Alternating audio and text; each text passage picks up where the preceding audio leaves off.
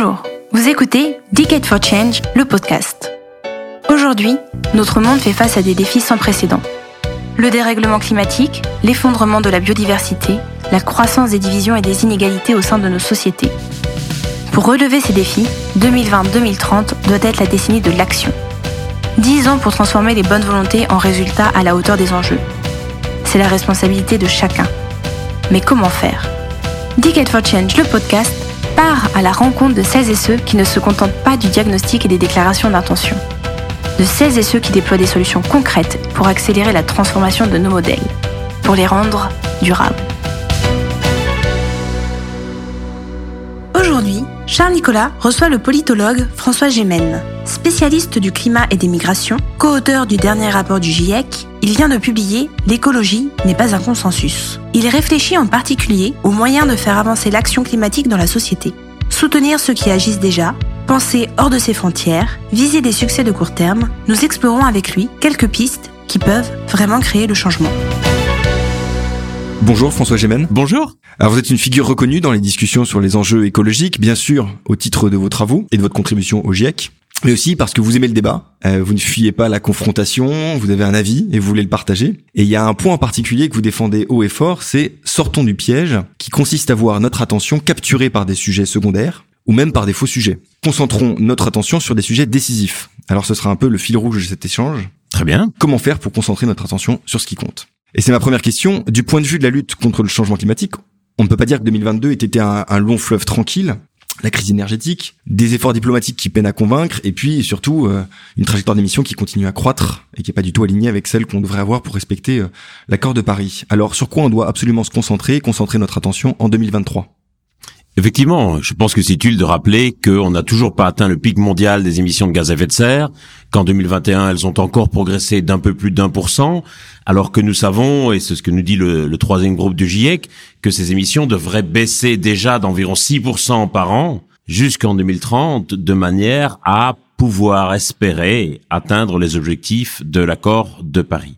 Et donc, le contexte international est évidemment difficile avec la crise énergétique, et évidemment avec l'agression russe de l'Ukraine qui nous rappelle à quel point notre dépendance aux énergies fossiles est non seulement dramatique pour le climat, mais est aussi un, marqueur de faiblesse et de dépendance d'un point de vue géopolitique et également une grande difficulté pour les ménages et les entreprises qui voient leurs factures s'envoler. Pour 2023, je pense que il va y avoir deux aspects qui vont être essentiels, en tout cas d'un point de vue français ou européen.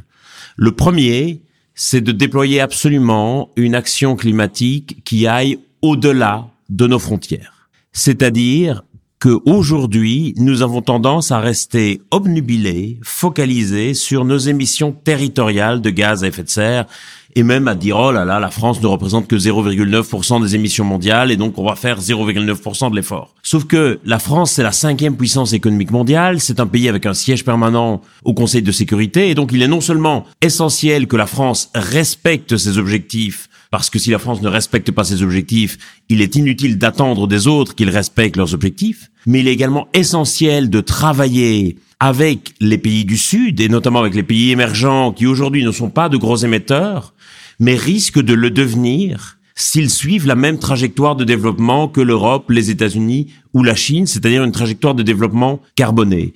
Et donc il faut non seulement décarboner notre propre économie, mais c'est aussi notre responsabilité de travailler avec les autres pour décarboner leur économie, parce qu'évidemment le climat se fiche de la provenance des émissions de gaz à effet de serre, et qu'en réalité notre futur climatique se décide aussi à Lagos, à Dakar, au Caire, à Jakarta ou à Mexico, et donc il faut travailler avec ces pays. C'est le premier point en 2023 et je crois vraiment qu'on doit porter davantage d'attention là-dessus.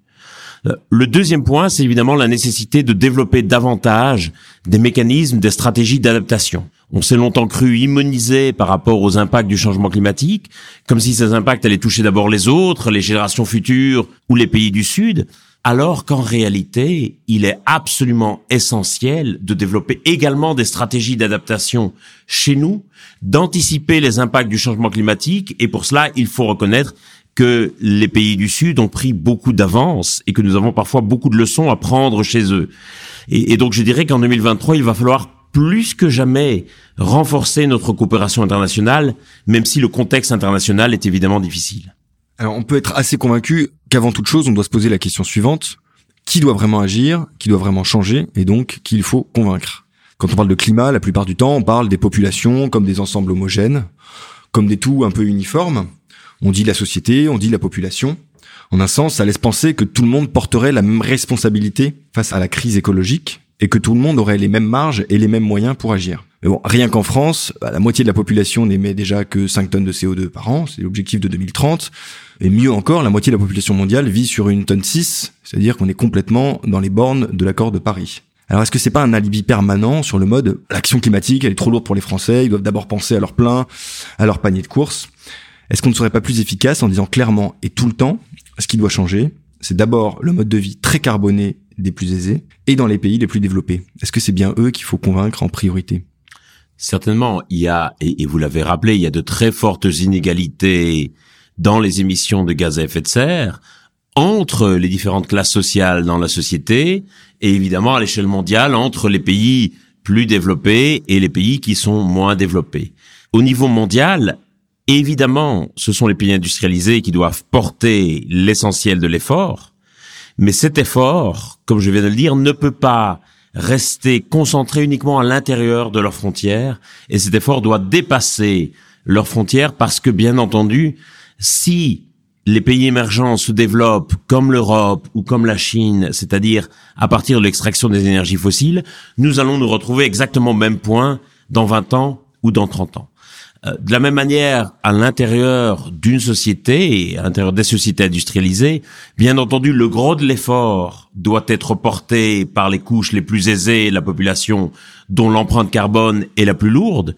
Euh, mais je pense qu'il est fondamental de ne pas opposer des camps dans la société, c'est-à-dire de veiller à ce que l'effort soit équitablement réparti, par exemple au prorata de l'empreinte carbone. Et que si on arrive à une société divisée en camps qui se regardent en chien de faïence, d'une part, nous n'avancerons pas, et d'autre part, tout ce qui sera perçu comme inéquitable ne fonctionnera pas non plus et risquera d'être rejeté par la population. On a très bien vu lors de la crise des Gilets jaunes, une mesure d'apparence modeste, mais perçue comme profondément inéquitable, a déclenché, a ravivé des colères profondes dans la population. Alors vous dites qu'il faut miser sur les minorités agissantes, les minorités déterminées, à la fois dans les entreprises, dans les collectivités, dans la société civile, et vous prenez pour preuve l'histoire en disant que, constatant que les grands bouleversements, les grands changements viennent souvent de ces minorités plutôt que ce que vous appelez des majorités conscientisées. Alors à quel moment on peut dire qu'une minorité qui a envie d'agir est une minorité agissante? Et s'il y a des minorités agissantes dans les organisations, quelles sont les conditions de succès de leur action? Quel mode d'action elles doivent emprunter? Qu'est-ce qui fonctionne? C'est effectivement une, une question importante parce que ça pose la question de nos, de nos stratégies. Et pendant longtemps, j'ai cru qu'il allait pouvoir s'opérer une forme de basculement généralisé de la société à partir de la conscientisation d'une majorité de personnes. Et, j'y ai cru beaucoup, notamment au, mouvement, au moment des mouvements des jeunes emmenés par Greta Thunberg. Je me suis dit, c'est peut-être un point de bascule dans la société. Mais cette bascule, il faut le constater, n'est pas arrivée aujourd'hui. Et peut-être qu'elle arrivera un jour, mais je crains qu'elle arrive trop tard. Et, et je crains qu'on n'ait pas suffisamment consacré d'attention aux gens qui essayaient déjà de faire bouger concrètement les choses.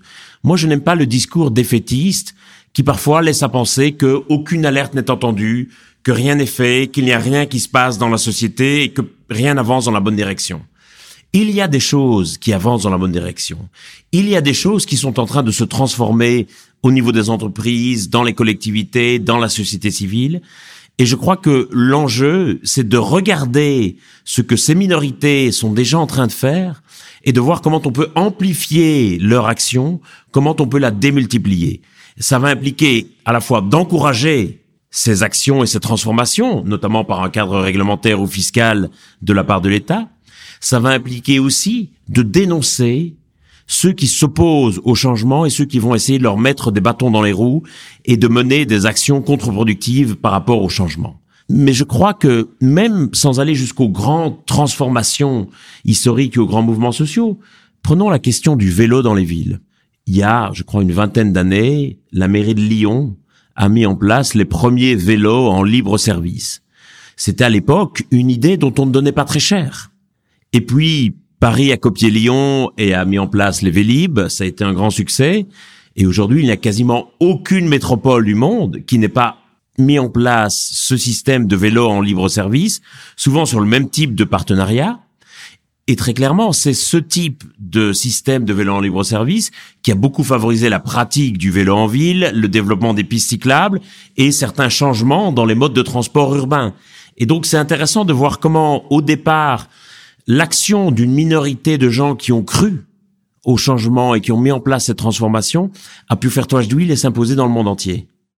Parlons des usages un petit peu. Pour réussir à enrayer le changement climatique, on sait qu'il faut consommer une énergie différente, changer le mix, et consommer moins d'énergie. C'est une question évidemment très complexe puisqu'elle nécessite un changement aussi radical des usages qu'on a, qui sont quasiment tous conditionnés, dépendants de cette énergie. Donc pour ça, il faut qu'on puisse identifier des usages à changer en priorité. C'est une question collective, mais c'est aussi une question individuelle. Comment on se concentre sur les bons arbitrages? Quelle est la bonne clé de lecture pour sélectionner ces changements? Et pour vous, ça ne se résume pas à une question purement arithmétique, puisque vous intégrez dans, dans cette équation le fait qu'il faut aussi prendre en compte l'utilité sociale de ces émissions. Bien sûr, je pense que il y a des comportements qui peuvent avoir la même empreinte carbone dans une arithmétique froide, mais qui n'ont pas les mêmes usages, qui ne procurent pas potentiellement la même satisfaction, et selon les préférences individuelles, euh, on peut ressentir plus ou moins d'utilité à tel ou tel comportement. Et donc je pense que c'est vraiment quelque chose qui doit se manifester au niveau d'une éthique personnelle, la manière de se dire est-ce que finalement cela en vaut la peine au vu de l'empreinte carbone qui est liée à cette action ou à cet achat? Et pour ça, il faut absolument une meilleure information des gens quant à l'empreinte carbone de leurs différents actes au quotidien, différents choix qu'ils vont pouvoir poser. Et, la plupart des gens n'ont pas conscience souvent de leur empreinte carbone, notamment au niveau de certains gestes. La plupart des gens n'ont aucune conscience de l'empreinte carbone de leur épargne, par exemple. Et donc là, je crois qu'il y a vraiment quelque chose d'essentiel à développer. De la même manière que vous allez arbitrer en fonction du prix de certains achats. Prenez par exemple une bouteille de vin qui va coûter plusieurs centaines d'euros. Certains vont être très amateurs de vin et vont considérer que ça vaut la peine de dépenser un tel budget pour une bouteille de vin. D'autres vont dire ce n'est que du vin et par rapport à la satisfaction que j'éprouve à boire du vin, j'estime que ça vaut pas que je dépense 300 ou 400 euros pour une bouteille de vin. Et donc je pense qu'on doit pouvoir faire ce même type d'arbitrage aussi d'éthique personnelle par rapport à l'empreinte carbone de euh, nos comportements. Et malheureusement, cette empreinte carbone n'est pas encore intégrée dans le prix. Et je souhaite qu'elle puisse l'être via une taxe carbone, mais tant que ce n'est pas le cas, je crois qu'on a au moins le devoir de fournir une information aussi transparente et objective que possible sur l'empreinte carbone des différents choix que nous posons. Et alors cette empreinte, elle peut dépasser son simple périmètre. Le, sujet climatique, c'est un sujet évidemment global, systémique le réflexe, c'est quand même souvent euh, de vouloir d'abord faire le ménage chez soi et pour soi. On rend des comptes pour ce qui se passe dans sa maison. Et c'est aussi sûrement le, plus pratique pour être quitte avec sa conscience. Et pourtant, il faut absolument penser hors des frontières. Vous nous l'avez expliqué pour les États tout à l'heure. Je vous pose aussi la question pour les entreprises. Pourquoi il faut absolument investir aussi dans la décarbonation de la chaîne à laquelle on est intégré, d'une filière, la décarbonation d'un usage, et même et surtout si on n'en tire pas de bénéfice direct pour sa comptabilité carbone à soi? Bien sûr, parce que les entreprises aujourd'hui possèdent énormément de leviers pour décarboner nos sociétés. Et je ne pense pas qu'on va pouvoir décarboner nos sociétés sans les entreprises. Et donc, il va falloir convaincre les entreprises d'agir. Et heureusement, je pense qu'une grande partie d'entre elles réalisent aujourd'hui que c'est aussi dans leur intérêt de se transformer. Et qu'une entreprise est au centre d'un écosystème d'acteurs. Une entreprise, ce sont d'abord des collaborateurs qui sont aussi des citoyens, qui sont aussi des consommateurs. Ce sont évidemment des fournisseurs, c'est aussi des compétiteurs. Et donc tout ce qu'une entreprise va pouvoir mettre en place va déteindre sur l'ensemble de cet écosystème. Et si l'entreprise a une position de leadership dans son secteur, ça va déteindre aussi sur le secteur. Et donc parfois, des innovations ou des changements de culture dans une entreprise vont avoir un énorme impact qui va dépasser les frontières de l'entreprise. Il faut pour ça que d'autres indicateurs soient développés. Et je pense qu'on juge aujourd'hui la performance des entreprises uniquement à l'aune d'indicateurs quantitatifs sur le chiffre d'affaires, sur le bénéfice avant impôt ou sur les parts de marché. Je pense qu'il faut absolument doter l'entreprise aussi d'indicateurs qualitatifs par rapport à son impact social et environnemental, par rapport à sa vulnérabilité, euh, notamment aux impacts du changement climatique. Et je crois que c'est très très important parce que ça permet de les intégrer dans la comptabilité des entreprises à terme, euh, potentiellement d'aménager la rémunération des patrons en fonction de l'atteinte de ces objectifs qualitatifs, et que euh, les, les, agences de notation qui vont coter telle ou telle firme triple A, double A+, etc., devraient, pourraient aussi prendre en compte ces critères qualitatifs. Et donc, je crois qu'il y a véritablement une vraie réflexion à mener quant à la manière dont on évalue la performance des entreprises aujourd'hui. Concentrer son attention, c'est aussi concentrer son attention sur le court terme. Parlons du temps de l'action. Pour agir sur le climat, on veut lutter contre le court-termisme et les décisions qui sont prises en ne regardant que quelques à quelques années de distance de nous, sans avoir des, les conséquences sur le long terme. Il faut pas que ce soit source de confusion, il faut absolument aussi agir à très court terme, on est face à une urgence. Je prends l'exemple du jalon bien identifié par tous de la neutralité carbone au milieu du siècle. Est-ce que involontairement, ce jalon n'est pas un prétexte à l'attentisme? Bien sûr, il est valide scientifiquement, c'est pas la question, mais les engagements net zéro sont si lointains qu'on peut se dire qu'on aura le temps de les atteindre, que les comportements vont se modifier, que la technologie permettra de faire des pas de géants, que ça va se faire. 2050, on a le temps. Pendant ce temps-là, les émissions globales sont pas du tout sur la trajectoire euh, nécessaire. Alors ça pose aussi la question de la conscience de l'urgence. On réagit pas du tout face au changement climatique comme face à une urgence, il faut le constater. Euh, comment est-ce qu'on peut mettre l'action de court terme au centre du jeu, au centre de notre, de notre attention? Vous l'avez très bien dit, aujourd'hui, on raisonne en matière d'action climatique à partir d'objectifs de moyen ou de long terme. Neutralité climatique à 2050, plus de degrés d'ici 2100, moins 40% des émissions d'ici 2030. On est sans cesse sur des objectifs de moyen et de long terme qui, je pense, ont trois effets terriblement délétères. Le premier, c'est que, comme vous l'avez dit, ils vont retarder l'action. On va se dire qu'on aura toujours le temps plus tard d'y arriver alors qu'on est déjà très très en retard. Et quelque part, si si vous me dites que je dois perdre 10 kilos d'ici 2030, je sais très bien que je vais continuer à boire beaucoup trop d'alcool jusqu'en 2029 et que ce n'est qu'en 2029 que je vais me tracasser de la manière dont je vais perdre du poids. Et ça sera trop tard. Le deuxième problème, c'est que ça ne permet pas à ceux qui ont pris ces objectifs de rendre des comptes quant à l'atteinte de ces objectifs. Soit parce qu'ils seront hors de leur mandat, soit simplement parce qu'ils seront morts au moment où on atteindra les objectifs de neutralité carbone en, 2050 et qu'il n'y aura plus personne pour leur demander des comptes quant à ce qu'ils ont fait. Et ça, c'est un vrai problème à la fois pour nos démocraties, mais aussi pour la gouvernance des entreprises.